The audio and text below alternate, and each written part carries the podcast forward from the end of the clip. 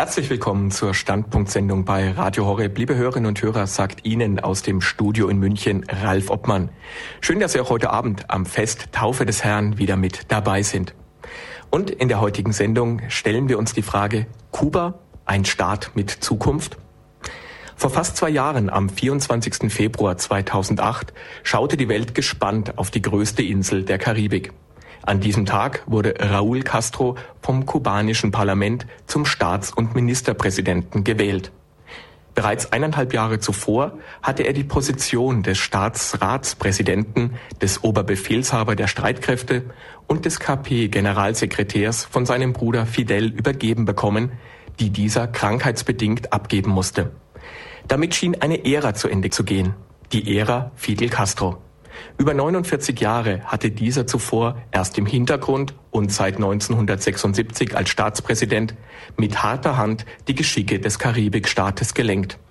Er galt dabei als eine Art Übervater, der mit seinem Charisma, seinem eisernen Willen und dem Festhalten an seinen sozialistischen Prinzipien dem Land seinen Stempel aufdrückte. Rückblickend zeigt sich heute jedoch auch, dass er Kuba damit wirtschaftlich und politisch in eine Sackgasse manövriert hat, aus der es wahrscheinlich ohne grundlegende Reformen nicht mehr herauskommen wird. Diese Hoffnung auf Reformen setzt die Welt nun auf seinen Bruder und Nachfolger Raúl. Aber wer ist dieser bisher unauffällig im Schatten von Fidel agierende Raúl Castro? Ist er der erhoffte Reformer oder nur eine Marionette, an der weiter Fidel Castro die Fäden zieht? Und wenn ja, hat er die Kraft, das politische System Kubas gegen den Willen seines Bruders und der anderen alten Männer in der Partei entscheidend zu verändern? Viel hängt davon ab, wie stark der Einfluss Fidels heute wirklich noch ist. Wohin geht also Kubas Weg? Ist Kuba ein Staat mit Zukunft? Dieser Frage wollen wir in der heutigen Sendung nachgehen. Und dazu haben wir einen Gast eingeladen, der Kuba, das dortige politische System und die Gebrüder Castro aus persönlicher Erfahrung und Begegnungen bestens kennt. Ich darf den ehemaligen deutschen Botschafter in Kuba, Dr. Bernd Wulfen, bei uns im Studio recht herzlich begrüßen. Grüß Gott, Dr. Bernd Wulfen, schön, dass Sie heute hier sind. Grüß Gott, Herr Obmann. Herr Dr. Wulfen, ich darf Sie unseren Hörern zuerst einmal kurz vorstellen. Sie sind Jahrgang 1940. Aufgewachsen sind Sie im Sudetenland und in Thüringen. 1948 flüchtete dann Ihre Familie in die Bundesrepublik. Von 1959 bis 63 haben sie Rechtswissenschaften, Romanistik und Politologie in Frankfurt am Main, Westberlin und Marburg studiert. 1967 folgte dann die Promotion. Ab 1969 traten sie dann in den höheren Auswärtigen Dienst ein. Sie waren unter anderem Kulturattaché und Konsul an der Botschaft in Buenos Aires, Presseattaché in Mexiko und Botschafter in Kuwait und Bahrain sowie eben auch von 2001 bis 2005 Botschafter auf Kuba. Über seine Erlebnisse dort und über die derzeitige Situation des Landes haben sie zwei Bücher geschrieben. 2006 erschien von ihnen Eiszeit in den Tropen, Botschafter bei Fidel Castro, mittlerweile auch in Argentinien auf Spanisch erschienen. Und im Jahre 2008 kam dann das zweite Buch Kuba im Umbruch von Fidel zu Raúl Castro. Herr Dr. Wulfen, den meisten Deutschen ist Kuba ja nur aus Berichten in den Medien oder durch einen Urlaub auf der Karibikinsel oberflächlich bekannt. Bevor Sie nun in Ihrem Vortrag auf die Gebrüder Castro und die Chancen für Reformen auf dem Inselstaat eingehen, lassen Sie uns doch einmal Kuba und seine Geschichte etwas näher vorstellen, damit die Zusammenhänge Ihres Vortrags dann für jeden verständlich werden. Kuba war ja bis ins 19. Jahrhundert, wie viele Länder in Süd- und Mittelamerika, unter spanischer Kolonialherrschaft. Wie sah denn jetzt der Weg Kubas in die Unabhängigkeit aus? Ja, das Ganze hat recht spät begonnen. Wir werden im nächsten Jahr die Unabhängigkeit von verschiedenen Ländern feiern. 200 Jahre argentinische Unabhängigkeit, venezolanische, mexikanische Unabhängigkeit. Äh, Kuba wurde erst 1898 unabhängig, unabhängig äh, vom spanischen Mutterland, um aber gleich in eine neue Abhängigkeit zu geraten, nämlich die der USA. Ähm, dem vorausgegangen waren lange Auseinandersetzungen, die 1868 begonnen hatten im Osten Kubas und äh, die dann dazu geführt haben, dass äh, eine Art äh, äh, Krieg herrschte gegen die Kolonialherrschaft, die dann 1898, äh, wie ich eben sagte, mit dem Sieg der Aufständischen der Mambises endete. Ähm, gleichzeitig aber Eingriff der USA, die äh, damals offenbar das Ziel verfolgten, Kuba sich entweder einzuleiben oder zu einem Protektorat zu machen. Kommen aus dieser Zeit auch noch die Ansprüche der USA auf die Existenz eines Militärstützpunktes in Guantanamo Bay im Südosten Kubas? Ja, also 1901 wurde die kubanische Verfassung äh, verabschiedet. Und in dieser Verfassung haben sich die USA ein ständiges, äh, permanentes äh, Interventionsrecht vorbehalten. Das heißt, äh, nach diesem Artikel waren sie immer in der Lage, militärisch zu intervenieren. Und äh, 1903 wurde dann äh, zwischen den Präsidenten, nämlich Estrada Palma auf der kubanischen Seite und Roosevelt auf der US-Seite, ein Pachtvertrag über zwei kleine Territorien geschlossen, und zwar über Bahia Honda westlich von Havanna und über Guantanamo ganz im Osten der Insel. Und 1934 ist das Ganze dann begrenzt worden. Nur auf Guantanamo Bahia Honda hat man fallen lassen. Und äh, die USA haben sich dort unbefristet das Recht ausbedungen, eine Marinebasis äh, zu unterhalten.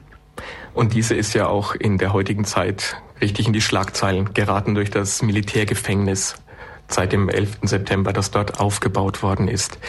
Wie kam es denn dann dazu, zu der Revolution in Kuba, die das heutige sozialistische Regime etabliert hat? Die Ursprünge der Revolution gehen zurück bis auf das Jahr 1952. Wir haben bis 1952 in Kuba eine Demokratie und 1952 sollten Neuwahlen stattfinden. Bei diesen Neuwahlen hatte der junge Anwalt Fidel Castro gute Chancen, ein Abgeordnetenmandat zu erringen. Er war Mitglied der orthodoxen Partei des Partido Ortodoxo und äh, war sehr aktiv in dieser Partei, war der junge Stern, der also langsam aufstrebte. Und da kommt plötzlich ein Militärputsch. Fulgencio Batista, ähm, ein ehemaliger Feldwebel, übernimmt die Macht. Und äh, das ist sozusagen das Fanal äh, für die Opposition, für Fidel Castro, diesen Diktator zu stürzen. Es kommt dann äh, zum äh, Angriff auf die Moncada-Kaserne äh, 1953, der zurückgeschlagen wird. Die Rebellen unter Castro begehen einige Fehler, werden entdeckt und werden also äh, zum Teil gefoltert, zum Teil ermordet. Einige landen im Gefängnis. Fidel Castro und seinem Bruder Raul gelingt es äh, zu überleben und zwar das möchte ich hier mal ganz deutlich sagen, durch die Intervention von Erzbischof Pérez Serantes, der sich also sehr dafür einsetzt, dass diese beiden Brüder am Leben bleiben und dass ihnen ein äh, fairer äh, Gerichtsprozess gemacht wird. Also die, die Wiege der Revolution liegt praktisch in den Jahren 1952, 1953. Kuba liegt ja jetzt nur 140 Kilometer von der Küste der Vereinigten Staaten entfernt und dieser kommunistische Staat und seine Beziehungen zur damaligen UdSSR genau vor der Haustür der USA veranlassten ja die Vereinigten Staaten zu den verschiedensten militärischen und politischen Aktionen gegen Kuba. Wie sahen diese denn angefangen mit der gescheiterten Invasion in der Schweinebucht bis zur Kuba-Krise denn aus? Ob man vielleicht sollte man noch einen Satz hinzufügen, damit das noch verständlicher wird. Die kubanische Revolution war ja ursprünglich nur darauf gerichtet, Batista zu stürzen. Als Batista gestürzt worden war, traten dann in der Bewegung, das war also eine Sammlungsbewegung, dieses Movimiento 26 de Julio, auf Moncada bezogen, also eine, eine politische Sammlungsbewegung, die alle möglichen Strömungen enthielt. Das waren also Liberale, das waren Demokraten, das waren äh, natürlich auch Sozialisten. Und äh, schließlich haben sich also die Sozialisten unter Raúl, ich komme ja auf Raúl später noch zu sprechen, Raúl Castro und Che Guevara durchgesetzt und haben auch äh, Fidel Castro dazu verpflichtet, eine Landreform durchzuführen. Und das führte dann zur Konfrontation mit den USA 1961, weil nämlich durch die Landreform äh, vor allen Dingen US Eigentum äh, tangiert war. US-Grundbesitz äh, erstreckte sich auf etwa zwei Drittel der Insel, ebenso Banken, Versicherungen, Industriebetriebe, alles das wurde enteignet. Und das führte dann zu einer Konfrontation. Leider hat man auch nicht miteinander gesprochen, nicht äh, miteinander verhandelt sondern äh, es entstand dann der unselige Plan einer Invasion von Exilkubanern, unterstützt äh, von den USA in der Schweinebucht. Und dieses Unternehmen ist im April 1961 äh, gründlich schiefgegangen. Den äh, kubanischen Truppen gelang es innerhalb weniger Tage, äh, die Eindringlinge zu, zurückzuschlagen, sie gefangen zu nehmen und ihre Schiffe zu versenken ist es also wirklich jetzt nicht nur dieses Sozialistische, was die Amerikaner gestört hat und diese, diese Beziehung zu UdSSR, sondern es hat auch schon historische Gründe, dass eigentlich ihre, ja. Äh, ihre Ländereien enteignet worden ja. sind von vielen Firmen. Die, Be die Beziehung zu der Sowjetunion beginnt 1960 mit einer Handelsmesse in Havanna. Es kommt der stellvertretende Ministerpräsident Anastas Mikoyan nach Havanna, eröffnet die Handelsmesse. Dann gibt es einen Handelsvertrag und schließlich auch einen Vertrag zur militärischen Assistenz äh, für Kuba. Raúl Castro als Verteidigungsminister ist dabei, äh, eine schlagkräftige Truppe aufzubauen. Und hier kommt also eins zum anderen. Und schließlich, wie wir alle wissen, dann 1962 die Raketenkrise, die uns an die Schwelle des Dritten Weltkriegs führt. Mhm. Dr. Wulff, ein großes Problem aller sozialistischen Staaten ist ja auch die Nichtwahrung der Menschenrechte. Wie ist es denn in Kuba um die Menschenrechte bestellt? Ja, das ist auch für mich damals als Botschafter das Hauptproblem gewesen. Ähm, Sie haben eben das Buch erwähnt, Eiszeit in den Tropen. Das geht ja auf diese Frage vor allen Dingen ein. Unsere Beziehungen befanden sich eigentlich seit 1999 im Aufwind. Mehrere deutsche Delegationen haben damals äh, Kuba besucht. Wir wollten vor allen Dingen auf dem Wirtschafts- und auf dem Kultursektor intensivere Beziehungen aufbauen. Wir wollten ein Goethe-Institut. Aber ich habe mir von vornherein gesagt, all das steht eigentlich unter der aufschiebenden Bedingung, äh, dass wir auch in der Menschenrechtsfrage irgendwie zusammenfinden. Und das ist leider nicht gelungen. 2003 ist das Ganze abgekippt, dadurch, dass 75 äh, Oppositionspolitiker verhaftet wurden, zu hohen Gefängnisstrafen bis zu 28 Jahren verurteilt wurden, nur weil sie ihre Meinung gesagt haben. Und das führte eben dann äh, zur Konfrontation auch zwischen der Europäischen Union, die sich das hat nicht gefallen lassen. Er hat gesagt, ihr müsst die Menschenrechte achten. Ihr habt auch den Menschenrechtspakt der Vereinten Nationen unterschrieben und auch andere Menschenrechtsdokumente und bitte, daran müsst ihr euch messen lassen. Und das führte dann eben direkt äh, zur Konfrontation und auch dazu, dass wir Botschafter der Europäischen Union 2003 bis 2005 eingefroren wurden. Hm. Sie haben es eben schon gesagt, das Nichtachten der Menschenrechte hat Kuba sehr viele wirtschaftliche Sanktionen eingebracht. Wie haben sich diese denn jetzt auf das Land und die Wirtschaft bis heute ausgewirkt? Ich muss sagen, dass ich nicht so ganz glücklich war, wie wir das, ich meine jetzt die Europäische Union, das damals äh, gefahren haben. Ich bin der Auffassung, ich sage das ganz offen, dass wir uns zu sehr ins Fahrwasser der USA damals begeben haben. Wir haben also im Grunde äh, das gemacht, was die USA schon vorher gemacht hatten, nämlich ihre Sanktionspolitik ab 1960, da in diese Richtung zu gehen. Vor allen Dingen die Maßnahme, dass wir die Oppositionspolitiker zu unseren Nationalfeiertagen eingeladen haben, empfand Castro als eine Art Kriegserklärung. Und ich glaube, dass diese Maßnahme nicht gerechtfertigt war. Es wäre besser gewesen damals, äh, wenn wir die Oppositionspolitiker in Schutz genommen hätten, wenn wir mit ihnen verkehrt hätten in Havanna, wie wir das bisher auch gemacht haben. Da gab es ein, eine Art äh, Gentleman's Agreement, äh, wie das vonstatten gegangen ist. Aber dadurch, dass wir jetzt diese Frage sehr stark in den Vordergrund gerückt haben und genau wussten, dass Castro darauf reagieren würde, haben wir mit diese Krise heraufbeschworen.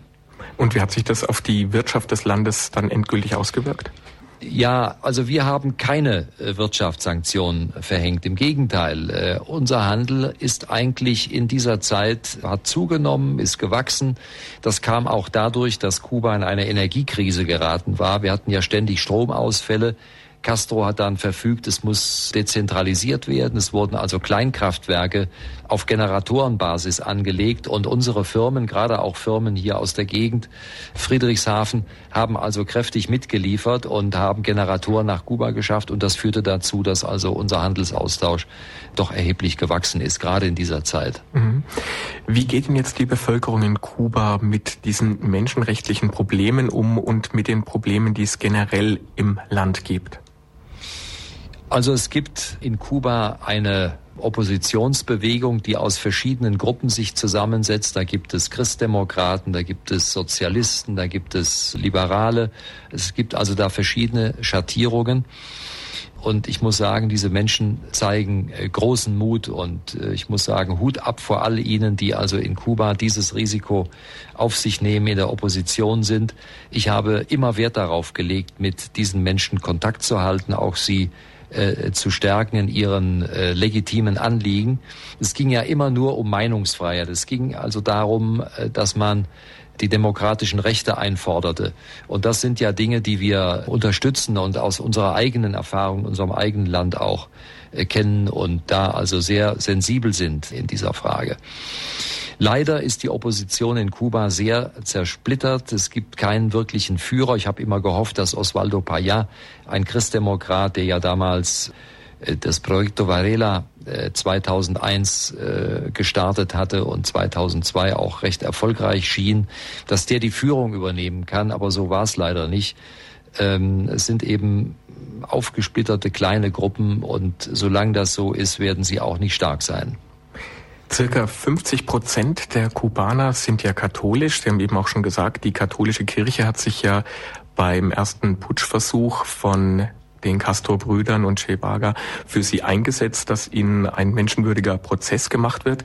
Wie hat sich denn dann das kubanische Regime später über die Jahrzehnte gegenüber der katholischen Kirche verhalten? Also zunächst einmal war natürlich die, galt die katholische Kirche als reaktionär und sie wurde äh, verfolgt.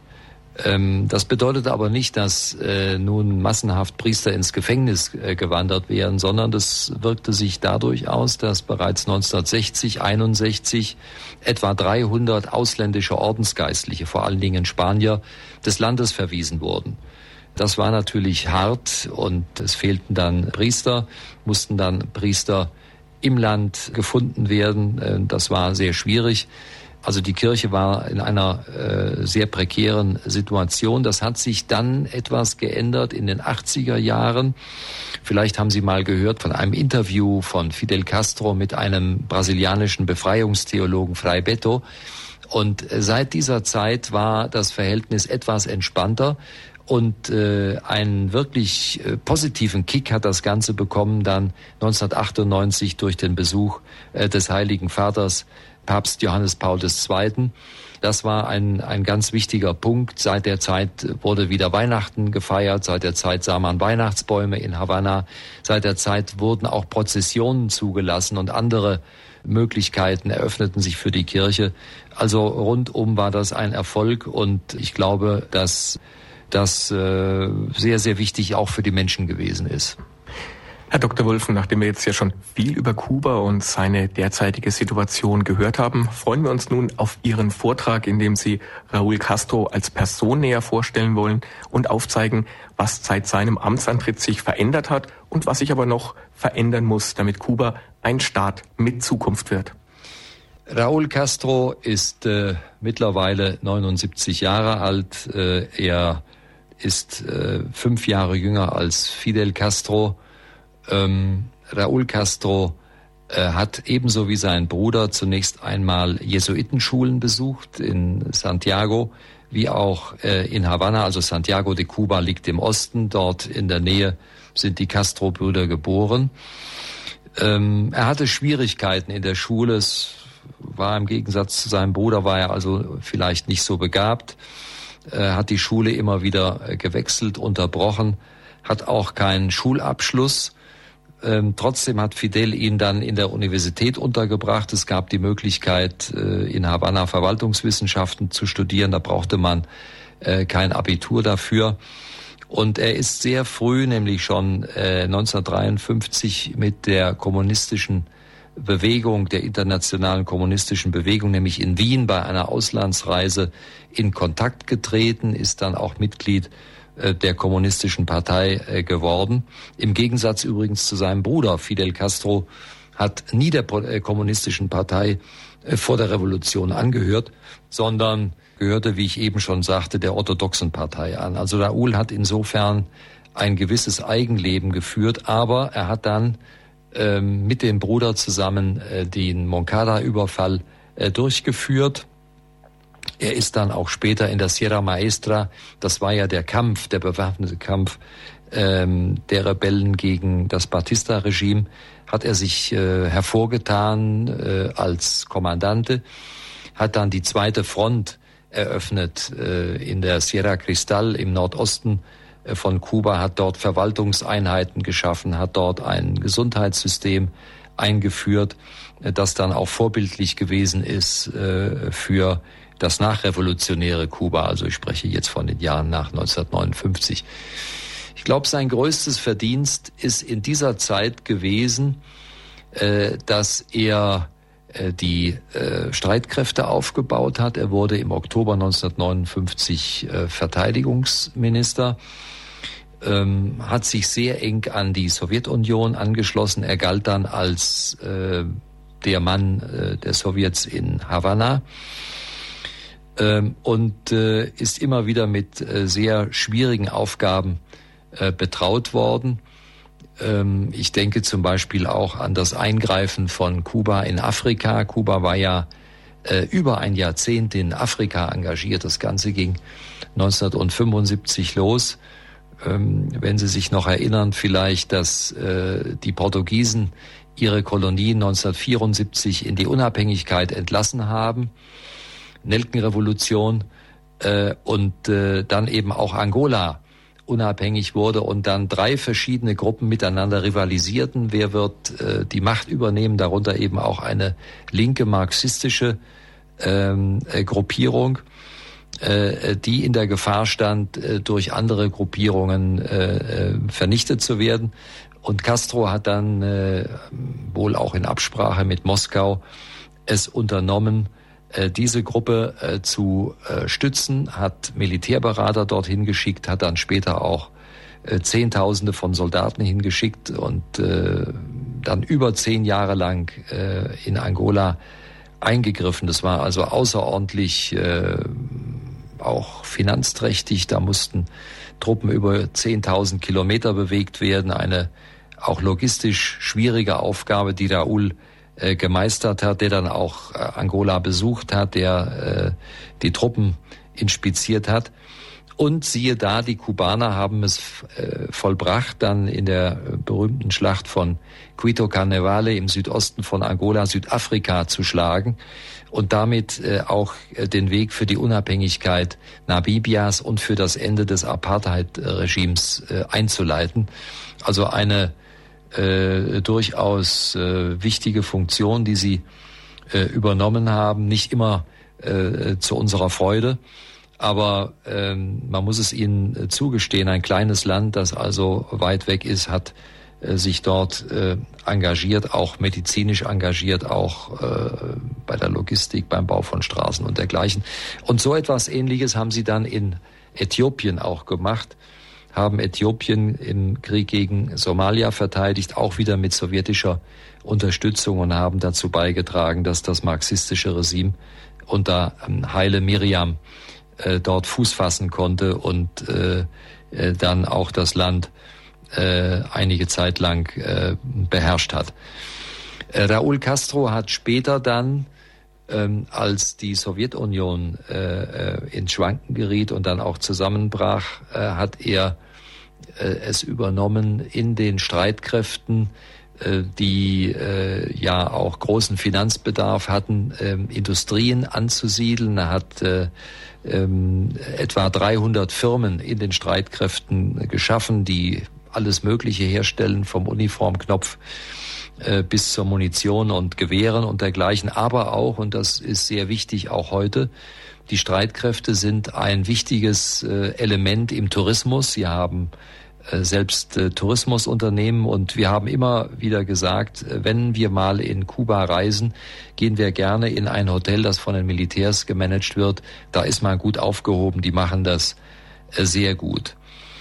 Ähm, wenn ich jetzt die neuere Zeit äh, betrachte, Sie haben ja eben mit Recht gesagt, dass Raoul ja schon seit 2006 praktisch an der Macht ist, zunächst vorläufig, seit 2008 äh, Februar äh, ist er auch Staatsratsvorsitzender, Oberkommandierender der Streitkräfte. So ähm, sind einige Dinge hier zu sagen. Also einmal hat er eine programmatische Rede gehalten am 24. Februar 2008, hat äh, sozusagen alle die Dinge, die er ändern möchte, aufgelistet. Darunter äh, war das Wegfall, äh, der Wegfall von Verboten. Ähm, die Kubaner durften keine Computer haben, sie durften keine Handys haben, sie durften keine Motorräder haben und so weiter. Das wurde sehr schnell aufgehoben. Natürlich mussten sie das mit Devisen äh, beschaffen und äh, die Devisen bekamen sie von ihren Verwandten aus Florida groß. Äh, dann hat er, was sehr wichtig ist, eine Landreform eingeleitet. Sie müssen dazu wissen, dass Kuba seit 1959 äh, weitgehend eine Kolchos-Landwirtschaft betreibt nach sowjetischem Vorbild. Also große ähm, staatliche Genossenschaften, äh, die aber versagt haben, die äh, ähm, dazu geführt haben, dass äh, die landwirtschaftliche Produktion ähm, gefallen ist und dass Kuba heute etwa 85 Prozent seiner äh, Nahrungsmittel äh, importieren muss. Und äh, deswegen möchte Castro jetzt äh, heraus aus dieser reinen Kolchosenwirtschaft. Er möchte gerne äh, eine effizientere Landwirtschaft und hofft, dass das auch mit Hilfe privater Bauern möglich ist. Und, und durch ein Dekret äh, aus dem Jahre äh, 2008 ähm, besteht nun die Möglichkeit, dass private Bauern zusätzlich 50 äh, Hektar Land äh, bekommen. Äh, Bauern, die noch wenig Land haben, überhaupt kein Land haben, können bis zu 10 Hektar Erbpacht erhalten. Ähm, das Ganze ist aber noch in den Anfängen, es hat noch nicht richtig gegriffen, da gibt es auch bürokratische Hürden, ähm, so dass wir noch auf die Ergebnisse äh, dieser Reformschritte warten müssen. Ähm, mein Eindruck ist, dass der Schwung, der ursprüngliche Schwung von 2008 mittlerweile erheblich nachgelassen hat. Das hängt vor allem auch damit zusammen, dass Fidel Castro wieder zurück ist, dass er sich erholt hat, äh, dass er im Hintergrund äh, die Fäden zieht und nicht zulassen will, dass äh, aus diesem Kuba ein anderer Staat wird. Ähm, er möchte also ähm, seine Revolution gesichert wissen und nicht durch irgendwelche Experimente in Gefahr gebracht. Äh, dazu möchte ich Ihnen noch kurz erzählen, dass äh, Felipe González in den 90er Jahren, als Kuba in der schweren Krise war, es hatte 30 Prozent seines Außenhandels verloren, es hatte 75 Prozent seines äh, Bruttoinlandsprodukts eingebüßt, dass Kuba damals ähm, in einer schweren Krise war und Felipe González sagte, Fidel, hör mal zu, ich schicke dir mal einen guten Mann und der versucht euch ein bisschen zu helfen, dass ihr da aus dieser Krise rauskommt. Das war ein früherer Wirtschaftsminister, äh, der nach äh, Kuba reiste, Vorschläge gemacht hat und äh, Raúl hat das vor allen Dingen äh, mit Erstaunen und mit Interesse zur Kenntnis genommen, aber Fidel sagte ihm dann nach dem zweiten Besuch, also lieber äh, Freund, das ist alles recht schön und gut. Wir wollen keine Sozialdemokratisierung, so wie bei euch, sondern wir wollen weiter so machen wie bisher. Sollen meine Nachfolger dann deine Vorschläge verwirklichen? Also äh, Sie sehen daraus, äh, Fidel bewegt sich nicht. Fidel ist der Meinung, er ist auf dem richtigen Wege. Er glaubt auch, dass die internationale Finanzkrise ähm, in seine Hände spielt. Er hat immer prophezeit, dass so eine Krise kommen wird äh, und äh, hat immer wieder gesagt, wir sind dagegen an, unanfällig, weil wir eben ein anderes zentral äh, wirtschaftlich gelenktes äh, System haben und äh, eine solche Krise kann uns nichts anhaben. Das ist natürlich sehr äh, schwarz-weiß gedacht und äh, keineswegs immer mit der Realität äh, übereinstimmend. Und äh, wir wissen genau, äh, dass das ein Weg ist, der ähm, nicht weiterführt.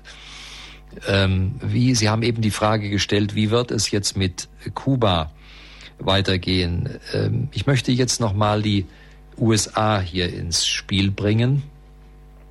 Ähm, Sie haben das ja auch vorhin schon erwähnt. Ähm, Präsident Obama äh, verfolgt im Gegensatz zu seinem Vorgänger eine andere Kuba-Politik. Vielleicht könnte man das umschreiben, wie die Engländer das mal ausgedrückt haben, mit einem Constructive Engagement. Das heißt, ähm, er äh, möchte heraus aus der ähm, Rolle der USA als Gegner Kubas, als ein Land, das Kuba mit Sanktionen überzieht und möchte hin zu einem Miteinander und äh, hin zu einem Dialog. Das ist natürlich nicht so einfach. Ähm, es haben sich da sehr viele Dinge äh, aufgestaut. Äh, seit 1960 haben wir mittlerweile ähm, die äh, US-Sanktionen. Das hat begonnen mit Kennedy, dass er äh, die Zuckerquote äh, Kubas gestrichen hat. Das heißt, die Zuckerimporte Kubas äh, beendet hat, also Zuckerexporte und die Importe in die USA. Und das ging dann weiter, dass man den Tourismus äh, aus den USA abgeschnitten hat, was natürlich widersinnig ist. Ein freies Land, äh, freie Bürger möchten natürlich alle Länder der Welt besuchen, aber Kuba, ihr Nachbarland, dürfen sie nur mit einer Sondergenehmigung äh, des Schatzministeriums in Washington besuchen. Das ist natürlich schon irgendwo äh, widersinnig. Äh, und diese Sanktionen wurden noch weiter verschärft dann 1996. Da passierte nämlich Folgendes. Da wurden zwei ähm, Flugzeuge abgeschossen von den Kubanern, die von Miami gestartet waren und die den Auftrag hatten, Flugblätter abzuwerfen über der Insel äh, und äh, ähm, diese Flugzeuge haben möglicherweise den kubanischen Luftraum verletzt. Das ist alles nicht so ganz klar. Jedenfalls wurden sie abgeschossen. Und das führte dann dazu, dass äh, Präsident Clinton unter Druck geriet. Er wollte eigentlich eine etwas liberalere Politik äh, gegenüber äh, Kuba fahren. Aber äh, das äh, hat sich dann als unmöglich erwiesen, eben nach diesem Zwischenfall. Im Gegenteil, es wurden die Sanktionen verschärft äh, durch äh, das Helms-Burton-Gesetz. Und darin wird unter anderem auch festgelegt, dass solange die Brüder Castro an der Macht sind, keine ähm, Beziehungen zu Kuba aufgenommen werden dürfen und äh, äh dass auch sonst die äh, Beziehungen eingefroren bleiben. Das hat man ein bisschen aufgelockert, aber es ist im Grunde äh, dieser Sachstand bis heute. Und das Problem ist, dass äh, Präsident Obama äh, Gesetze, die der Kongress verabschiedet hat, äh, natürlich beachten muss. Und er kann sie nur im Einvernehmen mit dem Kongress dann aufheben. Und das ist ein sehr schwieriger Prozess. da müssen wir auch jetzt das kubanische Exil ein bisschen mit ins Spiel bringen, sind ja in drei großen Fluchtwellen insgesamt über eine Million äh, Kubaner äh, in die USA gegangen. Das war die erste Fluchtwelle schon 1959, 60, die zweite 1980, die dritte 1994. Es haben sich im Exil auch militante äh, kubanische Exilgruppen gebildet. Wir haben im Kongress eine äh, starke Kuba-Lobby, die auch übrigens äh, von äh, Verwandten von Fidel Castro äh, betrieben wird. Und ähm, diese Lobby äh, muss beachtet werden. Denken Sie daran, dass bei den Wahlen 1999, 2000 damals, als Bush an die Macht kam, äh, Sie waren das Zünglein an der Waage. Sie haben den Ausschlag gegeben bei den äh, Präsidentenwahlen in Florida. Und äh, das sitzt immer noch tief äh, bei allen Politikern, die genau wissen, wir müssen also sehr auf unsere Kubaner äh, achten. Und das engt auch den Handlungsspielraum äh, von Präsident Obama ein. Äh, trotzdem hat er Sanktionen aufgehoben, die von äh, Präsident Bush äh, verfügt worden waren. Äh, die eine Sanktion bet betrifft die Überweisung äh, von äh, finanziellen Mitteln von Florida nach Kuba. das war beschnitten worden. Ähm, und die Besuche, die durften nur noch alle drei Jahre stattfinden. Der Exilkubaner auf der Insel dürfen jetzt wieder unbeschränkt stattfinden. Also diese Dinge sind aufgehoben worden. Auch ist äh, Kuba wieder in die Organisation amerikanischer Staaten aufgenommen worden. Das heißt, ähm, äh, die Hindernisse wurden dafür beseitigt. Kuba selbst hat erklärt, was soll das Ganze? Ihr habt uns damals rausgeworfen. Wir wollen jetzt nicht wieder zurück. So einfach geht das nicht. Also das sind äh, sehr schwierige Fragen, die hier äh, zu behandeln sind. Es geht ja auch im Verhältnis zwischen den USA und Kuba um eingefrorenes Vermögen. Es geht äh, um äh, Telefon, Postverkehr, es geht um Guantanamo und, das ist ein ganz, ganz wichtiger Punkt, es geht um die politischen Gefangenen. Wir haben ja in äh, Kuba noch etwa 200 äh, politische Gefangene.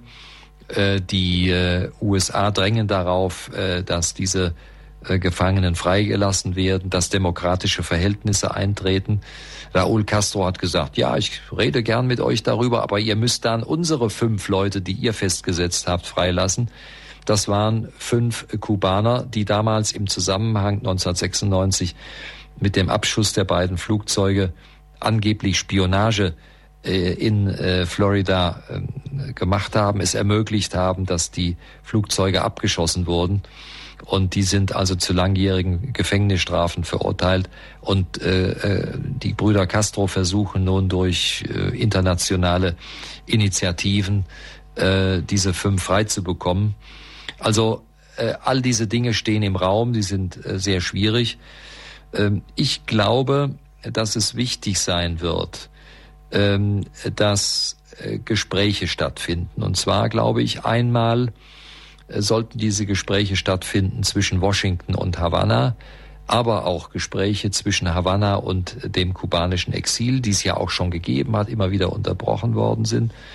Und dann wird sehr wichtig sein auch der Gesprächsfaden nach Europa, äh, die meisten europäischen Staaten sind dazu bereit. Sie haben sich immer wieder für den Dialog mit Kuba ausgesprochen. Auch wir sind für diesen Dialog. Ähm, wobei wir äh, natürlich auch äh, hoffen, dass sich in Kuba etwas bewegt, dass das nicht immer nur einseitig ist von unserer Seite aus. Also ähm, es müsste dann so eine Art Parallelogramm äh, aufgestellt werden, äh, wobei eben diese vier äh, Spieler, die ich eben ähm, dargestellt habe, in diesem politischen äh, Spiel dann zusammenkommen und äh, ähm, Kuba es ermöglichen, durch bessere Rahmenbedingungen auch seine eigene äh, Position äh, zu verändern. Ja, wenn Sie einverstanden sind, machen wir vielleicht hier mal eine kurze Pause, dann können wir in zwei Minuten vielleicht weitermachen.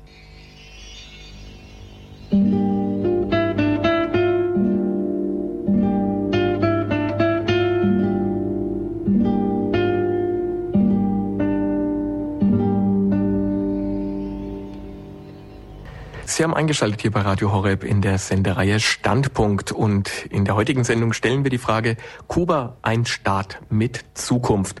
Und dazu haben wir uns einen Gast eingeladen, der das politische System in Kuba und die Gegebenheiten dort und die, vor allem auch die machthabenden Gebrüder Castro sehr gut kennt aus seinen persönlichen Erfahrungen und auch Begegnungen mit ihnen. Es ist der ehemalige deutsche Botschafter in Kuba, Dr. Bernd Wulfen. Und wir sind gerade mitten in einem Vortrag von ihm über Kuba. Und Herr Dr. Wulfen, ich würde Sie bitten, fahren Sie doch einfach jetzt fort in Ihrem Vortrag. Ich habe eben äh, die Europäische Union erwähnt, Europäische Union, die ja ähm, mit äh, Kuba im Dialog äh, steht, wobei Spanien äh, immer wieder eine führende Rolle äh, übernommen hat. Die Beziehungen zwischen Kuba und der Europäischen Union sind äh, sehr wechselhaft gewesen. Es gab immer wieder äh, gute Zeiten und es gab schlechtere Zeiten. Ähm, in den guten Zeiten hat sich die Europäische Union äh, darum bemüht, mit Kuba nicht nur einen Dialog zu führen, sondern auch zu kooperieren. äh, mehrere Anläufe wurden gemacht, Kuba in diese AKP-Staaten einzubeziehen. Das sind also die ehemaligen Kolonien äh, in äh, der Karibik, im Pazifik und in Afrika. Ähm, das ist leider gescheitert. Das letzte Mal war das 2003, als wir kurz davor waren, äh, dass äh, Kuba ein entsprechendes Abkommen ähm, des Beitritts zu Cotonou, so nennen wir diesen, diesen, dieses Vertragswerk, ähm, zu leisten. Und äh, die, äh, der Schlag, das habe ich eben erwähnt, gegen die Opposition mit der Verhaftung der 75 hat da einen Strich äh, durch die Rechnung gemacht. Äh, trotzdem hat äh, vor allen Dingen Spanien, aber auch andere Staaten, äh, auch äh, die EU-Kommission ähm, hat sich immer wieder darum bemüht, äh, mit Kuba ins Gespräch zu kommen oder im Gespräch zu bleiben. Ähm, wir haben auch äh, sehr viele europäische Touristen, die regelmäßig äh, nach Kuba reisen. Äh, das ist wohl sogar die Mehrzahl. Kanada und die Europäische Union stellen die meisten Touristen. Und ich, ich glaube auch, dass jetzt die neue Außenministerin in Anführungsstrichen, sie ist ja keine Außenministerin, sondern nur die hohe Repräsentantin ähm, der Europäischen Union, ähm, Baroness äh, Ashcroft, dass die also auch äh, den Versuch unternehmen wird, äh, den Dialog äh, mit Kuba äh, wieder in Gang zu bringen. Ähm, äh, das ist immer wieder eine schwierige Frage. Wir müssen über die Menschenrechte mit Kuba sprechen und wir haben, was die Menschenrechte anbetrifft, da einen Dissens. Also die Kubaner sehen äh, die Wahrung der Menschenrechte in einem etwas anderen Licht als wir. Sie binden auch bei den Menschenrechten die sogenannten sozialen Rechte mit hinein, sagen, da äh, sind wir vorbildlich und äh, ihr könnt uns nicht immer wieder vorwerfen, dass wir die Menschenrechte verletzen. Äh, wir äh, bemühen uns darum, auf unsere Weise die Menschenrechte zu wahren. Und dem entgegnen wir, die Menschenrechte haben universelle Geltung. Es kann nicht ein Land dafür sich, äh, für sich in Anspruch nehmen, die Menschenrechte anders äh, zu definieren. Es ist also ein schwieriger Dialog. Und ähm, wir sind eigentlich immer dafür eingetreten, dass wir die Themenpalette, über die wir mit Kuba sprechen, dass wir die möglichst breit veranschlagen, dass wir auch über Themen äh, die mehr neutral sind. Äh, ich denke auch an die Frage des Klimawandels, Frage der Drogenbekämpfung beispielsweise, ähm, Technologietransfer, dass wir also auch diese Dinge mit Ihnen besprechen und uns nicht einseitig nur auf das Thema Menschenrechte äh, zuwenden. Denn wir werden sehr schnell erkennen, dass die Kubaner hoch interessiert sind, wenn es zum Beispiel um äh, Technologie geht. Da haben sie einige ähm, Vorzeigeprojekte, die Sie in den letzten Jahren äh, begonnen haben. Ich denke zum Beispiel an die Herstellung von Impfstoffen. Ich denke aber auch an äh, ein Krebsforschungsinstitut, das mit äh, der halben Welt äh, äh kooperiert. Ähm, also äh, da können wir auch von den Kubanern sogar einiges noch lernen. Und es wäre wirklich wichtig, dass wir all diese Themen mit ihnen behandeln. Äh, Deutschland und Kuba ähm, haben einen regen Austausch. Äh, schon in der Zeit der DDR war dieser Austausch sehr äh, rege. Handelsaustausch natürlich, aber auch Sicherheitstechnologie. Können Sie sich vorstellen, ähm, dass auch die Stasi an der Zusammenarbeit mit Kuba interessiert war und umgekehrt auch Kuba mit der DDR in vielerlei Beziehung. Und ganz wichtig äh, sind die früheren Stipendiaten, also die kubanischen Stipendiaten in der DDR, die in Magdeburg, in Rostock, in Greifswald, in Dresden, äh, Leipzig und so weiter studiert haben, beziehungsweise promoviert haben oder ein Aufbaustudium in der DDR gemacht haben. Das waren für uns Kubaner, Menschen, die äh, mit denen wir die gleiche Sprache sprachen, die unser Land kannten. Und ich habe immer wieder gesagt, es ist wichtig, dass wir diese Gruppe in unsere Zusammenarbeit einbeziehen. Es ist wichtig, äh, dass wir sie fördern. Und das äh, wurde von der kubanischen Regierung anfangs äh, ein bisschen äh, ja, zur Seite geschoben, die wollten da nicht richtig ran. Und bis dann schließlich der damalige Ministerpräsident von Sachsen-Anhalt, Dr. Höppner, die Türen geöffnet hat und äh, mit den äh, maßgeblichen Leuten darüber gesprochen, gesagt, wir wollen doch mehr äh, wirtschaftliche Zusammenarbeit und das sind doch genau die Leute, die diese Zusammenarbeit fördern können und die auch unsere Firmen dann einstellen können und äh, die sich nutzbringend äh, einbringen können in die Zusammenarbeit. Also das äh, ist dann mittlerweile angelaufen und ich glaube, es ist ein ganz wichtiger Punkt, dass wir die früheren Stipendiaten in der DDR äh, fördern. Ja, ähm, unsere Zusammenarbeit mit Kuba, äh, wirtschaftliche Zusammenarbeit hat eigentlich nicht gelitten unter der schwierigen Frage äh, der Menschenrechte. Wohl aber hat unsere kulturelle Zusammenarbeit äh, gelitten. Wir wollten ein Goethe-Institut in Havanna aufbauen. Wir haben alle Voraussetzungen dafür geschaffen. Ähm, wir haben ein Kulturabkommen äh, weitgehend schon äh, durchverhandelt. Das war bereits im Jahre 2002. Wir hatten sogar ein Gebäude für das Goethe-Institut in Aussicht äh, genommen. Äh, aber dann kam eben die Krise im Jahre 2003. Ich erwähne nochmal die 75 Oppositionspolitiker, die da verhaftet worden sind und alles brach abrupt ab. Wir versuchen heute wieder an diese ähm, engere Zusammenarbeit anzuknüpfen. Es wird sehr wichtig sein, dass wir das äh, zusammen mit unseren Partnern in der Europäischen Union tun. Und ich glaube, dass äh, da ganz gute Voraussetzungen bestehen. Das Problem wird auch sein, dass die Machtkämpfe, die gegenwärtig in der kubanischen Führung stattfinden, dass die eben nicht in die falsche Richtung gehen und äh, dass die nicht dazu führen, dass eine Verhärtung äh, der Lage eintritt äh, und äh, dass äh, Havanna weniger gesprächsbereit ist als vorher. Ich möchte äh, noch einige Worte zur katholischen Kirche äh, sagen und äh, auch zu meinen ähm, Erfahrungen. Äh, die katholische Kirche in Kuba hat in der schwierigen Zeit nach 1959 ähm, Hilfe bekommen, vor allen Dingen von Deutschland und von Italien. Kardinal Ortega hat mir das gleich am Anfang gesagt, als ich ihn besucht habe und sich sehr dafür bedankt, dass die deutschen Katholiken und die italienischen Katholiken der Kirche in Kuba äh, beigestanden haben. Ähm, mittlerweile hat sich die Lage etwas äh, verbessert.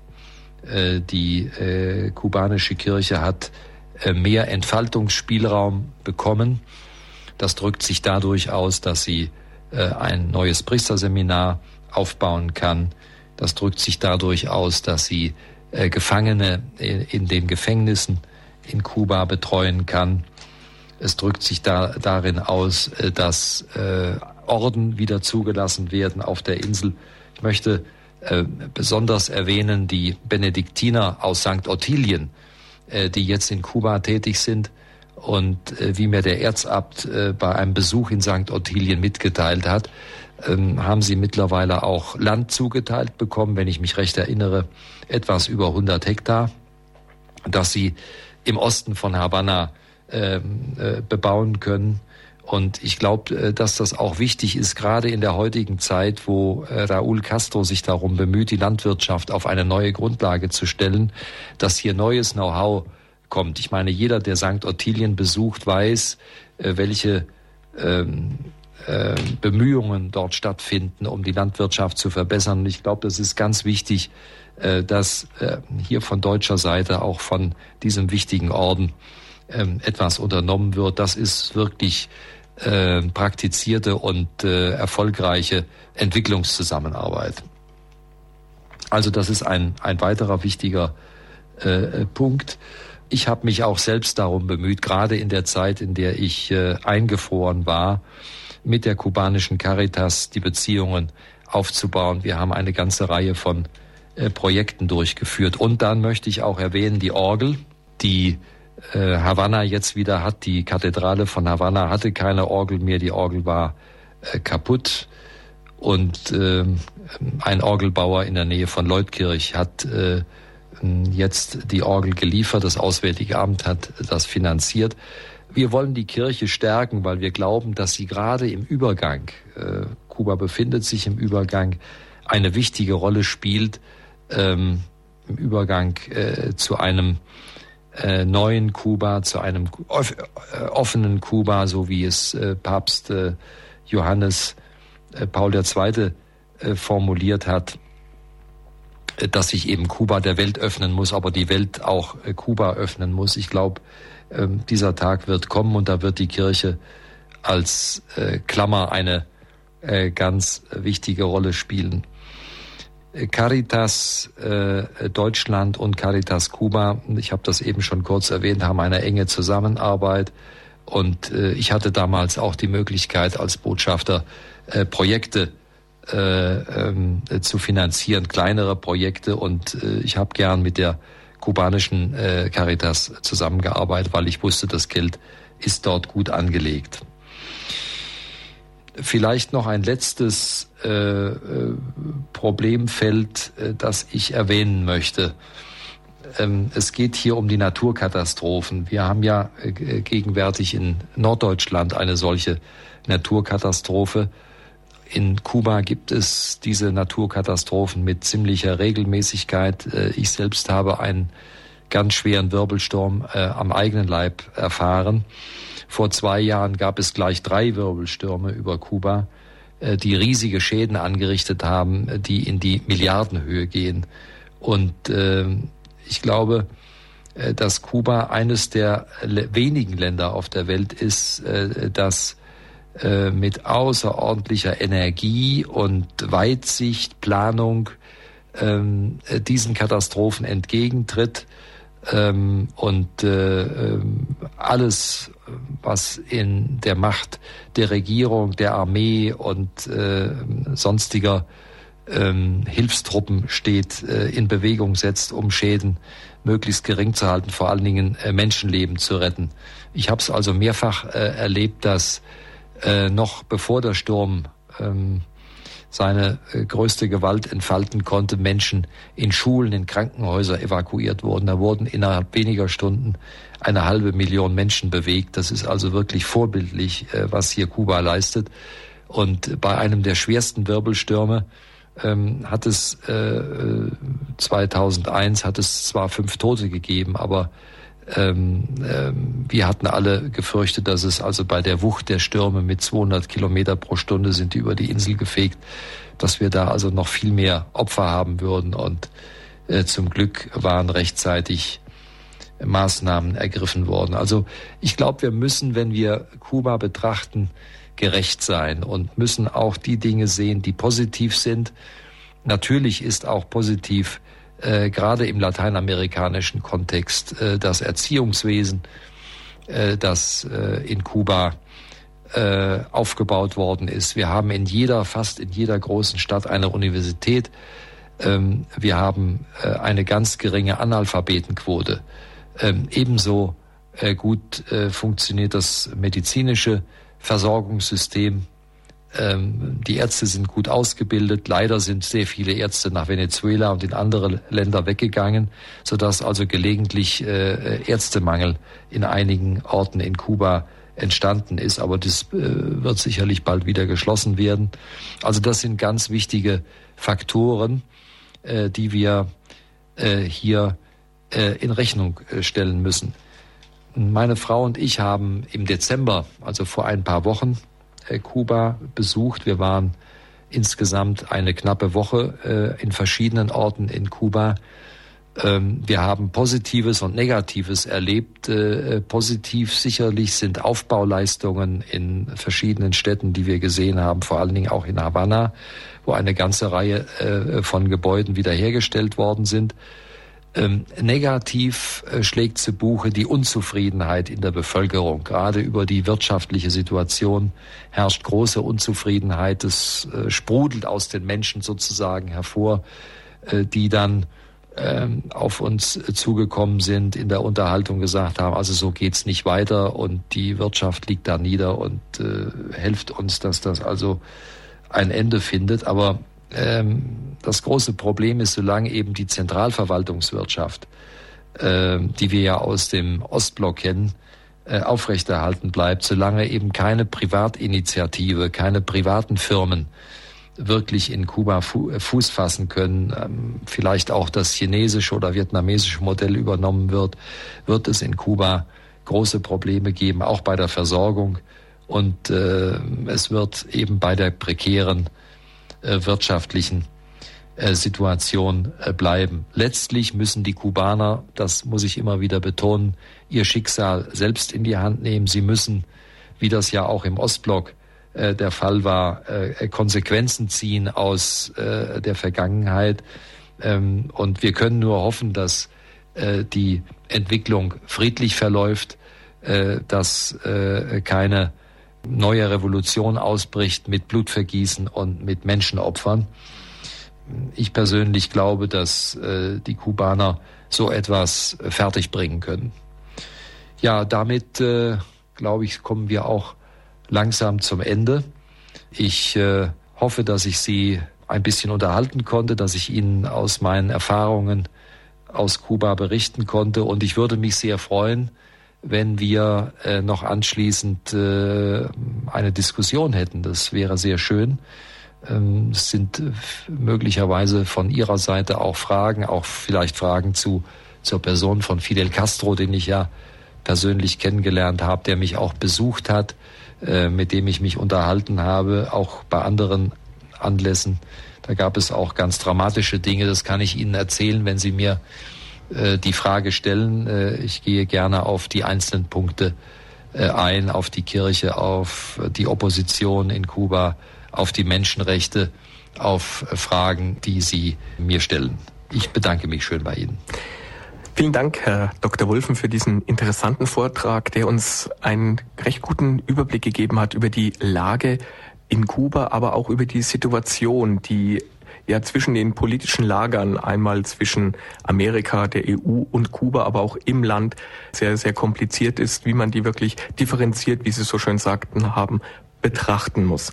Und jetzt, liebe Hörer, wie eben von Dr. Wulfen schon angesprochen, sind Sie eingeladen, hier an der Sendung sich zu beteiligen.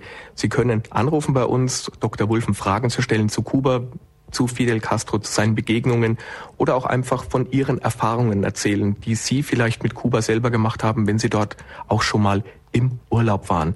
Unsere Hörertelefonnummer ist freigeschaltet für Sie. Es ist die 089 517 008 008 aus Deutschland. Und wenn Sie aus dem Ausland anrufen, wählen Sie zuerst die 0049 für Deutschland und dann die 89 517 008 008. Ich wiederhole nochmal die Nummer aus Deutschland 089 517 008 008 und aus dem Ausland einfach die 0049 und dann die 89 517 008 008. Wir freuen uns auf Ihre Fragen, die Sie an Dr. Wulfen haben. Bis sich jetzt die erste Hörerin oder der erste Hörer mit ihrer Frage meldet, Herr Dr. Wulfen, noch meine Frage. Sie haben eben von dem Dialog gesprochen, der angestoßen werden müsste zwischen Kuba und Amerika und der USA. USA ist ja schon mit kleinen Schritten auf Amerika zugegangen, aber es scheint ja sehr, sehr schwierig zu sein, weil Amerika da auch in einer, in einem gewissen Korsett eingeschlossen ist, haben Sie es ja so ähnlich ausgedrückt, durch die Exilkubaner, die sehr viel Einfluss dort anscheinend auf die Politik haben. Aus Ihrer Sicht, wer müsste jetzt den ersten Schritt tun, dass dieser Dialog gelingen kann, dass er überhaupt geführt werden kann?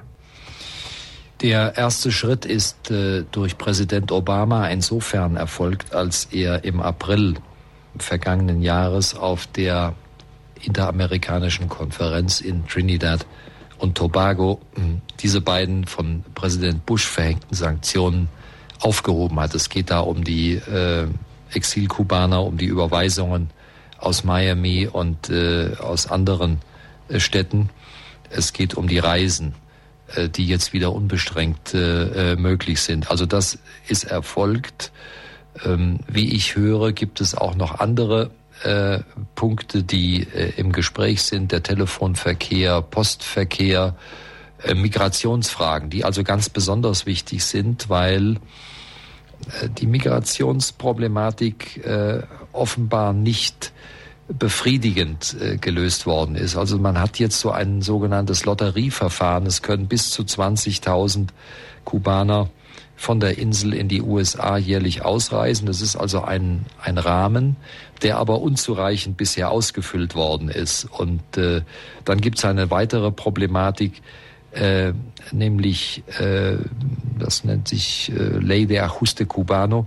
Und äh, äh, bedeutet also, äh, dass äh, Kubaner, die illegal die Insel verlassen, in dem Augenblick, wo sie äh, US-Territorium betreten, und zwar äh, ungehindert betreten von der Küstenwache, äh, dann das Recht auf Residence haben in den Vereinigten Staaten. Und äh, das führt natürlich äh, äh auch mit äh, zu diesen äh, illegalen und oft sehr gefährlichen Fluchtversuchen, bei denen viele Menschen umgekommen sind. Und ähm, diese ganzen Dinge sind in der äh, Verhandlung. Es hat jetzt schon die zweite Verhandlungsrunde äh, begonnen. Ähm, also man spricht miteinander, aber das, was die USA erwarten von Kuba, ist, dass auch Kuba jetzt eine Geste äh, unternimmt. Äh, man wiederholt es nicht ständig, aber man äh, denkt daran, dass eben politische Gefangene freigelassen werden. Das wäre eine solche Geste. Ähm, das ist bisher nicht der Fall und äh, meine Einschätzung ist, dass eben der Handlungsspielraum von Raúl Castro relativ eingeschränkt ist. Wie schätzen Sie es überhaupt ein, die Position von Raúl? Dieser Schritt, der jetzt von Kuba kommen müsste, der muss ja doch schon auch ein entscheidender sein. Und so wie Sie vorhin Fidel dargestellt haben, er ist ja doch ein sehr machtbesessener Mann, könnte man fast sagen, der jetzt auch immer noch versucht, die Fäden in der Hand zu halten. Er wird ja bestimmt gegen diese Maßnahmen sein. Glauben Sie, dass Raúl die Möglichkeiten und die Kompetenzen hat, diesen Schritt zu gehen und auf Amerika zuzugehen und dadurch eine Entspannung der derzeitigen Situation einleiten könnte? Ja, sehr wichtig ist ein psychologischer Faktor. Darauf hat auch Raoul mehrfach hingewiesen, hat also immer wieder gesagt, es ist wichtig, dass die USA uns als gleichwertigen Gesprächspartner anerkennen und äh, keine Vorbedingungen stellen, sondern äh, einfach mit uns das Gespräch äh, suchen. Also das ist ein, ein wichtiger Punkt. Ähm, äh, Fidel Castro ist nicht so unbeweglich, dass er nicht auch in den, gerade in den letzten Jahren, auch gerade äh, Spanien gegenüber oder anderen äh, Politikern, die ihn besucht haben, gegenüber Zugeständnisse gemacht hat. Ich denke da auch an die Freilassung von politischen Gefangenen. Ähm, das war ein Zugeständnis der sozialdemokratischen Regierung unter Rodríguez Zapatero in äh, Spanien. Ähm, da sind 16 politische äh, Gefangene freigelassen worden. Also das äh, ist möglich, es sind solche Gästen möglich, aber es muss geschickt gemacht werden. Man darf die Kubaner unter gar keinen Umständen hier unter Druck setzen. Dann reagieren sie äh, bockig, dann sind sie nicht geneigt, uns entgegenzukommen. Also das ist eine sehr schwierige Gratwanderung. Da muss man sehr viel Fingerspitzengefühl entwickeln, wie man die Dinge anfängt. Und ich habe das Gefühl, unter Obama wird das leichter werden als unter seinem Vorgänger. Sie haben ja Fidel persönlich kennengelernt in vielen Gesprächen, auch gerade in einer schwierigen Zeit, wie Sie es als Eiszeit in den Tropen in Ihrem einem Buch bezeichnet haben. Wie würden Sie ihn einschätzen? Sie haben es eben gesagt, er ist doch nicht ganz so starr, wie er oft nach außen wirkt. Ähm, wie würden Sie ihn einschätzen, wenn man jetzt auf ihn zukommen würde, ihm Zugeständnisse machen würde, aber dafür Gegenleistungen erwarten würde? Wie würde er reagieren? Wenn Sie ihn im persönlichen Umgang erleben, ist er also ein sehr, ja, ein äh, Mann, der auf andere Menschen zugeht, der sie auch berührt. Nicht, das ist ja der Kubaner, der er klopft ihn gerne auf die Schulter oder legt den, äh, die Hand auf ihren Arm. Das ist ein ganz normaler Vorgang in, in Kuba und so auch Fidel, der es vermag, als ein Charismatiker äh, den anderen äh, für seine Argumente zu gewinnen, in seinen Band zu schlagen und zu überzeugen. Das ist also sehr schwierig für einen Gesprächspartner, sich dieser äh, Situation äh, zu entziehen und dann vielleicht auch mal ein, ein Gegenargument einzuflechten. Wobei ich sagen muss, dass die Unterhaltung, je länger Sie mit ihm zusammen sind, immer mehr zu einem Monolog wird seinerseits und Sie also kaum mehr die Möglichkeit haben, dann äh, Gegenargumente vorzubringen. Aber immerhin, ich, ich denke schon, äh, wenn man, wenn man richtig mit ihm bricht, wenn, wenn man also irgendwie auf, auf Augenhöhe, auf eine gleiche Wellenlänge kommt, dass man durchaus die Möglichkeit hat, auch ähm, von ihm Entgegenkommen zu erhalten, ähm, so wie ich das immer wieder in meiner Zeit in Kuba erfahren habe und wie das auch dokumentiert ist. Eine Möglichkeit, Kuba entgegenzukommen, wäre ja ein Austausch von Technologien, wie Sie es vorhin schon genannt haben. Wo Kuba sehr stark ist, ist ja in der Medizin. Woher kommt dieser starke Engagement gerade im medizinischen Bereich von Kuba? Da gibt es eine lange äh, Tradition. Äh, Kuba ist äh, schon im vorvorigen Jahrhundert aufgefallen durch äh, Forscherpersönlichkeiten, zum Beispiel äh, hat Finlay, ein äh, Kubaner, den Erreger des Gelbfiebers entdeckt. Das war also eine große Leistung. Äh, also äh, Kuba ist aufgefallen durch ähm, Forscherpersönlichkeiten und äh, dieses Potenzial, das im kubanischen Volk steckt, das hat Fidel Castro ähm, zu nutzen gewusst, indem er Institute, eine ganze Reihe von Instituten äh, gegründet hat, die natürlich äh, sich äh, staatlicher Förderung erfreuen und in denen, wie ich eben schon sagte, Impfstoffe hergestellt werden, gerade gegen Gelbfieber, Meningitis und andere schwere Krankheiten, die auch exportiert werden.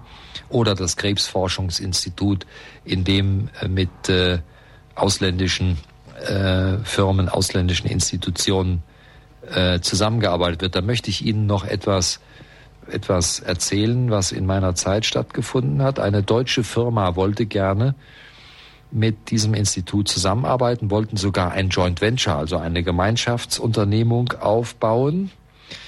Diese deutsche Firma hat aber eine Filiale in den USA und die Filiale in den USA hat dann gesagt, also wenn ihr das macht, dann könnt ihr den Handel mit den USA vergessen. Die USA werden dann ganz sauer reagieren. Und sie haben es dann nicht gemacht. Drei Monate später höre ich, dass eine kalifornische Firma gerade mit diesem kubanischen Krebsforschungsinstitut eine Zusammenarbeit vereinbart hat. Also Sie sehen, die Supermacht kann sich viele Dinge erlauben und äh, unsere Firmen sind dann oft ängstlich und äh, ziehen sich zurück, während die Amerikaner das machen, entgegen eigentlich der Sanktionsbestimmungen. Sie haben eingeschaltet in der Standpunktsendung hier bei Radio Horeb. Unser Thema heute Kuba, ein Staat mit Zukunft. Und zu Gast zu diesem Thema bei uns heute der ehemalige deutsche Botschafter in Kuba, Dr. Bernd Wulfen. Und liebe Hörer, Sie sind weiter aufgefordert, bei uns anzurufen, Fragen an Dr. Wulfen zu stellen zu dem Thema Kuba, vielleicht auch Ihre Erfahrungen zu schildern wenn Sie selber schon mal in Kuba im Urlaub waren, wie Sie das Land kennengelernt haben. Vielleicht kennen Sie auch über Ihre Gemeinde zu Hause, dass Sie schon Kontakt mit einer Gemeinde in Kuba hatten, Austausch hatten. Das können Sie uns alles hier in der Sendung gerne mitteilen. Die Telefonnummer, die Sie dazu wählen müssen, ist die 089 517 008 008 aus Deutschland und wenn Sie aus dem Ausland anrufen, einfach vorher die 0049 wählen und dann die 89 517 008 008. Herr Dr. Wulfen, wir haben eben gehört, dass die Amerikaner schon anderen verbieten oder da sehr beleidigt reagieren können, wenn sie Kontakt mit Kuba aufnehmen. Wenn es aber zu ihrem Vorteil ist, dann ist das anscheinend doch ganz recht. Wie könnte denn die Kirche als doch ein von den Kubanern sehr, von der Bevölkerung in Kuba sehr akzeptierte Instanz denn zu einem Dialog beitragen, die einerseits die vielleicht die Oppositionsparteien oder Personen in Kuba unterstützen könnte, aber andererseits auch eine vermittelnde Rolle zu Amerika und zu Europa schlagen könnte? Ich glaube, diese vermittelnde Rolle äh, wirkt sich bereits aus. Sie ist im Gange. Ich möchte zunächst einmal sagen, dass es sehr, sehr wichtig war, dass der Heilige Stuhl in der ganzen Revolutionszeit niemals daran gedacht hat, die diplomatischen Beziehungen äh, mit Kuba äh, zu unterbrechen. Es hat also eine Konstanz gegeben und äh, das ist ein ganz wichtiger Faktor. Im Übrigen hat Fidel Castro den Heiligen Vater, ich denke an Johannes Paul II., verehrt. Es ist eigentlich äh, nicht ganz zu verstehen. Ich meine, Johannes Paul II. war ja eigentlich der Papst, der auch ganz entscheidend mit zum Zusammenbruch äh, des Ostblocks beigetragen hat durch seine mutige Haltung in der Auseinandersetzung mit dem Kommunismus. Und gerade dieser Mann wird also so, so verehrt. Und ich glaube, dazu hat sehr beigetragen, äh, dass er eine durchaus kritische Haltung auch hatte gegenüber Auswüchsen des sogenannten Kapitalismus, also der Gier, die wir heute äh, erleben oder erlebt haben, äh, dass er dem entgegengetreten ist und dass er insofern einen gemeinsamen Nenner auch mit ähm, Fidel Castro gefunden hat. Wichtig war, das war ja im vorletzten Jahr, nein, im, ja, im vorletzten Jahr 2008, als Kardinalstaatssekretär Bertone der erste ausländische Staatsmann war, der Raúl Castro nach seiner Wahl zum äh, Vorsitzenden des Staatsrats getroffen hat, also noch in diesen Tagen, als die Wahl stattgefunden hat, Kuba besucht hat und mit Kuba gesprochen hat, Angebote unterbreitet hat. Wir wissen nicht im Einzelnen, was da besprochen worden ist. Es sind auch Fragen der Meinungsfreiheit äh, zum Ausdruck gekommen. Und ich glaube, dass es wichtig ist, dass der Vatikan diesen Gesprächsfaden äh, weiter knüpft. Es hat also auch gerade jetzt wieder, da ist ein, ein Kardinal, der für die Medienfragen zuständig ist. Ich glaube, er heißt Celli. Äh, der ist äh, in Kuba gewesen vor ein paar Wochen, hat auch wieder gerade äh, die Frage der Meinungsfreiheit aufgegriffen. Und das halte ich für äh, sehr wichtig. Die Kirche kann eine, wie ich eben schon sagte, eine ganz wichtige Rolle spielen im Übergang. Sie kann äh, vermitteln, sie kann Brücken bauen, gerade auch in Richtung Dialog und äh, Dialog auch mit dem Ausland. Und ich glaube, äh, hier wird sie, ähm, wird sie immer noch eine größere Rolle spielen. Erwähnen möchte ich in diesem Zusammenhang auch ruhig einmal den brasilianischen Präsidenten Lula, der übrigens sich auch einsetzt äh, dafür, dass Brücken gebaut werden zu Kuba, dass äh, Kuba nicht isoliert wird, sondern dass man auf Kuba zugeht. Also alle diese Kräfte zusammen werden da schon eine Rolle spielen. Wir hatten jetzt auch gerade von den Oppositionsparteien und Gruppen gesprochen, die, wo Sie sagten, sehr zersplittert sind. Es war ja bisher so, wer Opposition in Kuba geführt hat, wurde schwer bestraft. Wer eine andere Meinung wie das Regime vertreten hatte und die öffentlich geäußert hatte, wurde ins Gefängnis gesteckt. Wie könnte es denn jetzt den Oppositionsgruppen unter Raúl gelingen, ihre Meinung kundzutun, ohne gleich vom Staat dafür verurteilt zu werden? Unter Raúl Castro gibt es einige positive Dinge äh, zu vermelden. Also zunächst einmal haben wir keine zusätzlichen politischen Gefangenen. Das ist der erste Punkt. Äh, der zweite Punkt ist, dass Raúl klar gemacht hat, dass er äh, die Todesstrafe nicht verhängen will. Wir haben also ein Moratorium bei der Todesstrafe, die ja in Kuba möglich ist. Und er hat auch Todesurteile umgewandelt in äh, langjährige äh, Freiheitsstrafen. Was aber unbefriedigend ist, also erstens mal, das sind äh, die immer noch äh, hohe Zahl von politischen Gefangenen, aber auch das harte Vorgehen immer noch gegen äh, die Opposition. Ich denke auch zum Beispiel an die Damas im Blanco, das sind also die Ehefrauen und Verwandten von politischen Gefangenen, die in Havanna friedlich demonstrieren, so ein bisschen so ähnlich wie die Madres de la Plaza de Mayo in Argentinien und äh, gegen die geht man brutal vor und treibt sie auseinander. Ähm, das ist keine Art, mit Frauen und äh, äh, Menschen umzugehen, die sich für bestimmte Dinge friedlich einsetzen. Was in Kuba auch äh, jetzt möglich ist und was zu meiner Zeit noch nicht äh, möglich war, sind die Blogs.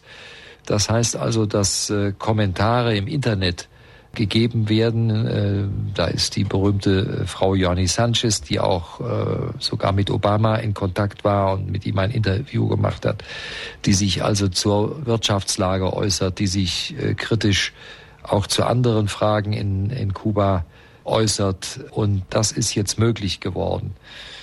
Mein Gefühl war eigentlich, dass nach der programmatischen Rede 2008, am 24. Februar, dass dann auch mehr Diskussionen in den Medien, in der Presse stattfinden. Da hat es auch gewisse Ansätze gegeben, aber das ist nicht so ausgebaut worden, wie wir uns das vorgestellt haben. Und meine Einschätzung ist, dass sich dem Fidel in den Weg gestellt hat und gesagt hat, das kommt überhaupt nicht in Frage. Hier dürfen äh, nicht äh, abwegige Meinungen, aus seiner Sicht abwegige Meinungen verbreitet werden, die die Menschen in die Irre leiten. Also äh, das ist im Argen in Kuba, aber es gibt ein paar Signale, dass hier etwas mehr Toleranz geübt wird. Diese Wirtschaftskrise, die wir gerade haben, hat Fidel Castro ja gesagt, kann seiner Wirtschaft wenig anhaben, weil er ein ganz anderes System hat. Allerdings ist es ja auch so, dass es kaum produzierende Wirtschaft jetzt funktionierend auf Kuba gibt. Wie könnte man einen Austausch mit Kuba anregen, der dem System von Fidel Castro, der ja immer noch die Macht hat, entsprechen würde und aber gleichzeitig dem Menschen dadurch mehr Möglichkeiten geben könnte, an Wohlstand und an Waren zu kommen, die das persönliche Leben verbessern würden. Ja, die äh, Produktion in Kuba ist sehr reduziert. Sehr viel rankt sich um das Thema Nickel. Äh, Kuba ist ein äh, großer Nickelproduzent, ich glaube der viertgrößte der Welt, exportiert auch über die Niederlande nach Deutschland. Äh, wir brauchen Nickel zur Herstellung von Edelstahl zum Beispiel. Also das ist ein, ein Thema, äh, das, was mir da zu Ihrer Frage noch einfällt, ist auch die Frage der Joint Ventures. Also wir haben ähm, eine ganze Reihe von Joint Ventures, europäische, aber auch äh, andere Länder, die also äh, Gemeinschaftsunternehmen in äh, Kuba unterhalten. Da hat es leider in den letzten Jahren eine Rückwärtsentwicklung gegeben die wohl auch mit bürokratischen Fragen zusammenhängt. Es ist also nicht so einfach für unsere Firmen, die notwendigen äh, Genehmigungen zu erhalten. Es ist ein mühsames Verfahren. Und wie ich gerade jetzt bei meinem Besuch gehört habe, klagen auch äh, Joint Venture Unternehmen, dass sie also äh, äh, nicht die notwendigen Gewinntransfere vornehmen können, die auch ihnen zugesagt worden sind, dass keine Umwechslung stattfindet der äh, fiktiven Währung Cook in äh, wirklich handelbare Devisen. Also das sind Dinge, die den Austausch behindern. Aber es gibt durchaus äh, Chancen für deutsche Unternehmen in Kuba, Fuß zu fassen. Ich denke an den Energiesektor. Wir haben ein sehr wichtiges äh, Gemeinschaftsunternehmen auf dem Sektor Industriegase, äh, Kraftfahrzeugbau und natürlich auch Entwicklung von Arzneimitteln im ganzen Pharmasektor der chemischen Industrie. Da sind durchaus Möglichkeiten gegeben. Allerdings muss das auch finanzierbar sein. Und da sehe ich im Moment äh, das größte Hindernis, denn die finanziellen Reserven ähm, sind in Kuba knapp. Das Land ist stark verschuldet. Manche sprechen von Schulden von, die an die 20 Milliarden US-Dollar herangehen. Genaue Zahlen gibt es da nicht, aber äh, das sind natürlich Hindernisse für eine Zusammenarbeit. Ja, und gerade diese Schulden, das war ja auch ein Problem, was den Ostblock damals ja auch mit in die Knie gezwungen hat, dass sie einfach nicht mehr wirtschaftlich handeln konnten und auch ihr ganzes System nicht mehr finanzieren könnten. Ist es abzusehen, wenn Kuba sich jetzt nicht bewegt, dass Kuba bald auch so weit ist, dass es einfach wirtschaftlich nicht mehr in der Lage ist, sich selber zu versorgen? Die Landwirtschaft, haben Sie eben auch schon gesagt, liegt ziemlich brach, dass es früher oder später überhaupt keine andere Möglichkeit mehr für Kuba gibt, wie sich zu öffnen? Ja, äh, komischerweise hat es Kuba immer wieder fertiggebracht, im Ausland Hilfe zu erhalten. Ähm, das war also, wie ich eben schon dargestellt habe, viele Jahre durch die Sowjetunion und ihre Satelliten. Ähm, die Volksrepublik China hat sich auch äh, für Kuba eingesetzt, äh, gewährt Kredite, die allerdings auf Heller und Pfennig zurückgezahlt werden müssen. Und natürlich jetzt äh, der große äh, Freund äh, Hugo Chavez, der Kuba zu Sonderkonditionen Erdöl und Erdölprodukte zur Verfügung stellt. Aber auf Dauer kann das ja nicht die Lösung sein für Kuba. Es ist also so ein bisschen ein, ein Rentiers-Dasein, äh, das äh, Kuba hier führt. Das kann keine Dauerlösung sein. Äh, die Wirtschaft liegt im Argen und äh, mein Credo war immer, ich habe das auch den Kubanern gegenüber gesagt, ihr braucht private Initiative, ihr braucht Privatwirtschaft, damit die Wirtschaft wieder auf die Füße gestellt wird und gesundet und äh, äh, auch Arbeitsplätze geschaffen werden und die Zukunft des Landes gesichert wird. Werden aus Ihrer Sicht die entscheidenden Reformen, die ja Kuba dringend braucht, wirtschaftlich wie politisch, wie bei den Menschenrechten, überhaupt schon gelingen können, solange Fidel noch am Leben ist? Oder sehen Sie, solange Fidel noch lebt, überhaupt keine Chance, dass eine Reform gelingen kann? Man muss erst warten, bis er stirbt, so hart wie das jetzt klingt.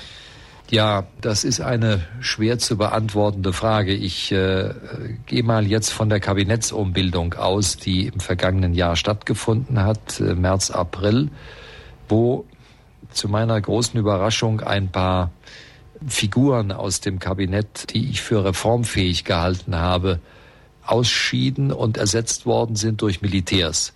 Also wir haben eine interessanterweise eine Militarisierung, gerade auf dem Wirtschaftssektor. Ich habe vorhin den Tourismus erwähnt, auch die Landwirtschaft befindet sich in der Hand der Militärs. Ähm, und äh, die Koordinierungsfunktion des gesamten Wirtschaftssektors liegt jetzt auch noch in der Hand eines Generals. Also wir haben die, die Militärs und ich glaube, das hängt auch damit zusammen, dass Raoul der Bürokratie misstraut. Äh, dass er sie für unfähig hält, den Anforderungen der modernen Zeit äh, zu entsprechen. Und das führt uns, glaube ich, das ist ein Schlüssel äh, für, mit für die Beantwortung Ihrer Frage, diese mangelnde Flexibilität, die wir in Kuba haben, diese Unfähigkeit, neue Wege zu beschreiten. Es ist alles im Grunde, alles ist versperrt, alles ist dadurch, dass eben die ideologischen Scheuklappen äh, vorhanden sind, ist also äh, nicht real vorhanden und ich glaube, daran äh, krankt dieses Land und äh, das wird ihm noch äh, viel zu schaffen machen. Herr Dr. Wulfen, kommen wir nochmal auf Ihre zwei Bücher zu sprechen, die Sie herausgebracht haben. Es war ja einmal Eiszeit in den Tropen. Botschafter bei Fidel Castro hat den Untertitel und das zweite war Kuba im Umbruch von Fidel zu Raúl Castro.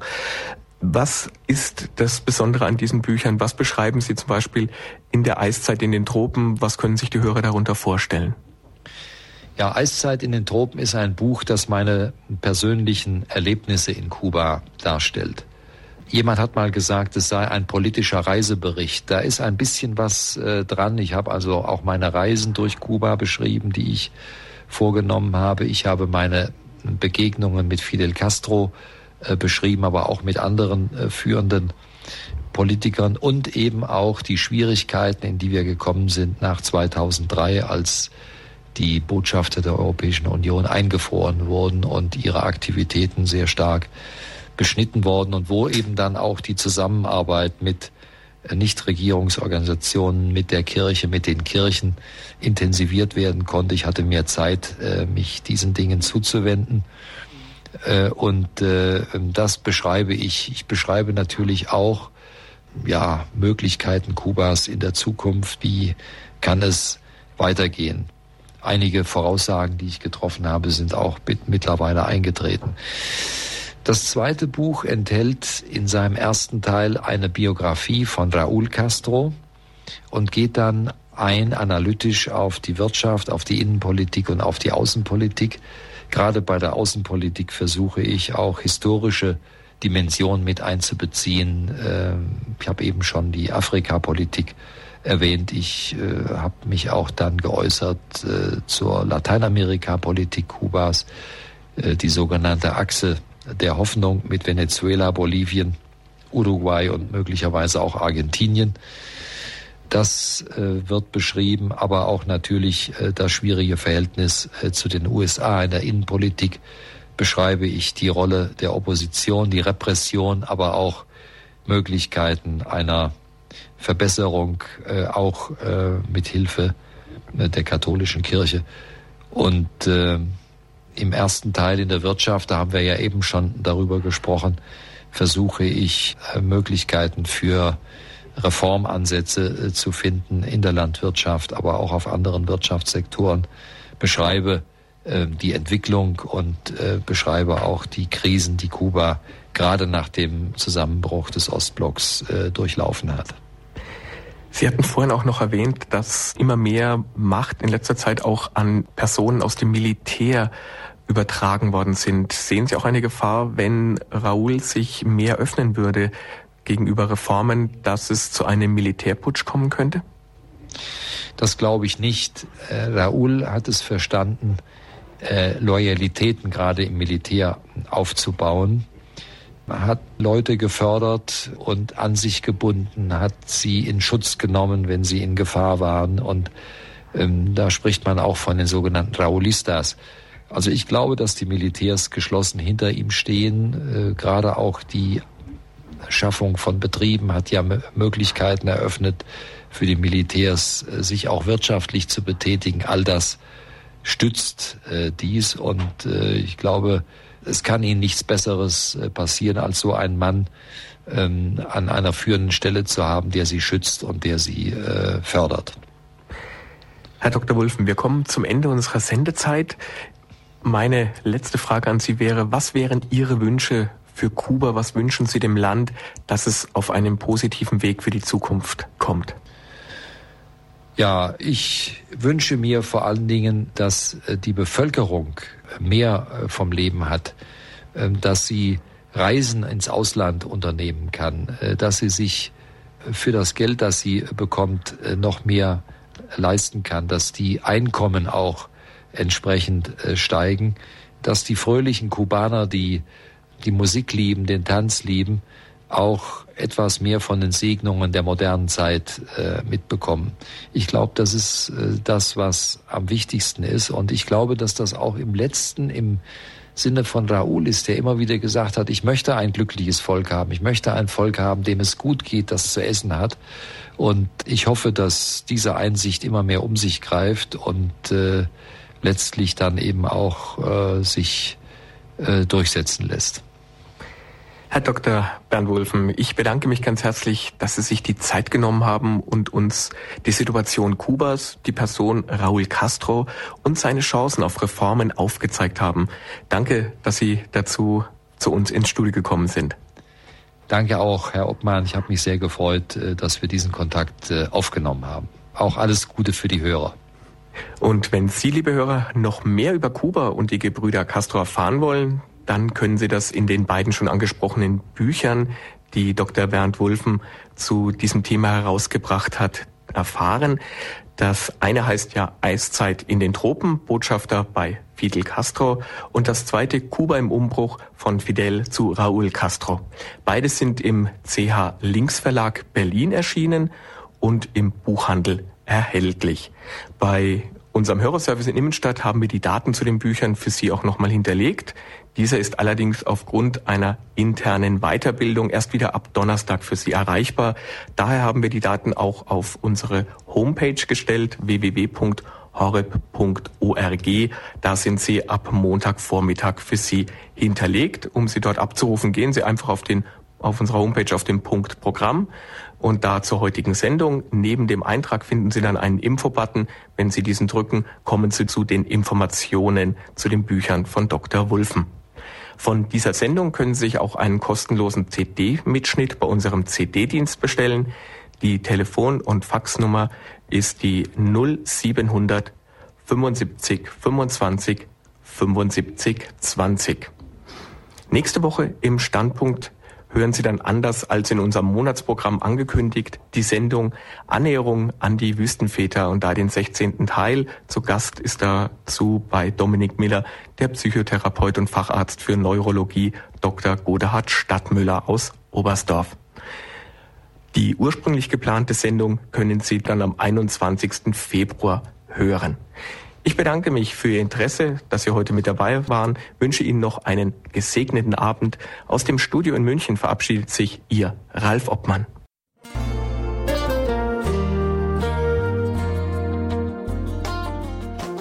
Liebe Zuhörer und Zuhörerinnen, vielen Dank, dass Sie unser CD- und Podcast-Angebot in Anspruch nehmen.